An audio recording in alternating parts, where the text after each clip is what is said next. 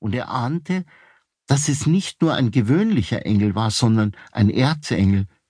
In die Hände dieses Engels legte er nicht nur seinen Geist und seine Seele, sondern seinen Leib, und es war ihm, als ob der Engel sich an seinen kleinen Tisch und seiner Herdstelle zu schaffen machte.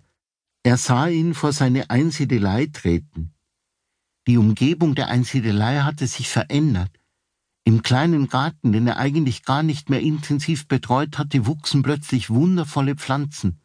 Sie waren mehr als ein Meter hoch und trugen weiße Blütendolden. Wenn man sie genauer betrachtete, war es, als ob himmlische, engelhafte Wesen irdische Gestalt angenommen hätten. Ja, es war ihm sogar so, als ob ein Erzengel in Pflanzengestalt in seinen Garten wuchs. Und nicht nur eine Pflanze, sondern viele. Das himmlische Wesen, das ihm erschienen war, nahm von den Blüten, nahm von den Stängeln und nahm von den Wurzeln, trug alles in seine Hütte und bereitete als erstes einen wunderbaren wärmenden Tee aus Blütenblättern, Früchten und Wurzeln. Der Erzengel flößte ihm diesen Tee ein, den er zuerst in kaltem Wasser angesetzt hatte und nur kurz aufkochen ließ. Angelus merkte, dass die Kraft des Engels ihn durchströmte.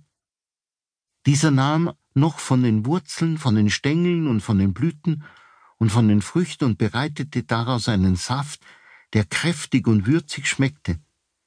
Er flößte dem Einsiedler diesen Saft ein und gab ihm ein Gemüse zu essen, das er aus den Stängeln bereitet hatte. Angelus hatte Angst, dass ihm wieder Magen- und Darmkrämpfe befallen könnten. Doch er spürte die Wärme und die kraftvolle Wirkung der Pflanze in seinem Leib. Dann nahm der Engel von dem Saft der Pflanzen und berührte die alten Glieder des Einsiedlers, die immer noch schmerzten. Er rieb ihn von Kopf bis Fuß ein, gab ihm sogar einige Tropfen in seinen Mund, bestrich seine Ohren mit diesem Balsam und stärkte ihn so, mit einer himmlischen Kraft, die aus der Erde gewachsen war.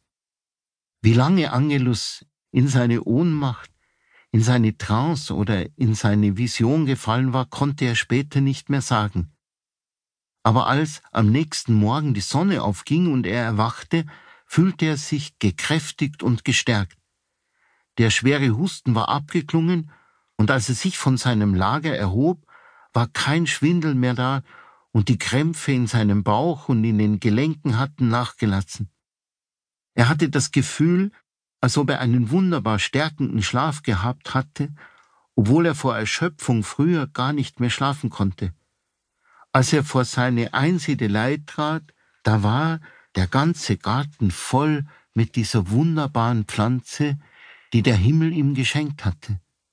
Er meinte, dass die Wirkkräfte dieser Pflanze himmlischen Ursprungs sein müssten, denn ein Erzengel war herabgestiegen, um den guten Einsiedler zu stärken. Er betrachtete die Pflanze und sah in ihnen das Symbol der Dreifaltigkeit.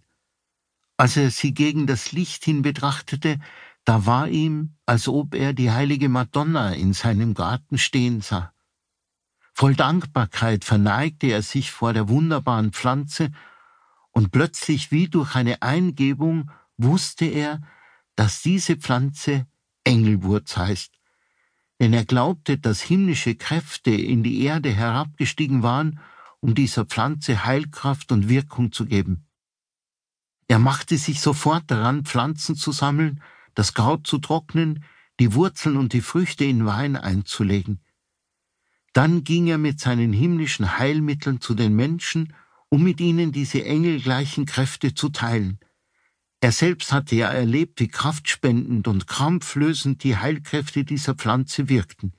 Es stellte sich heraus, dass sie nicht nur bei Verdauungsstörungen hilfreich waren, sondern bei allen Schwächezuständen, bei Erkältungskrankheiten und Erschöpfung, bei Kopfe und sämtlichen Schmerzen des Leibes.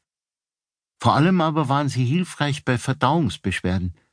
Später haben die Menschen aufgrund seiner Erzählungen diese Pflanze viele Namen gegeben, wie Dreifaltigkeits- oder Heiliggeistwurzel. Sie nannten sie heilige Bitterwurz oder Heiligenwurzel und schrieben ihr sogar große Heilwirkungen zu. Hildegard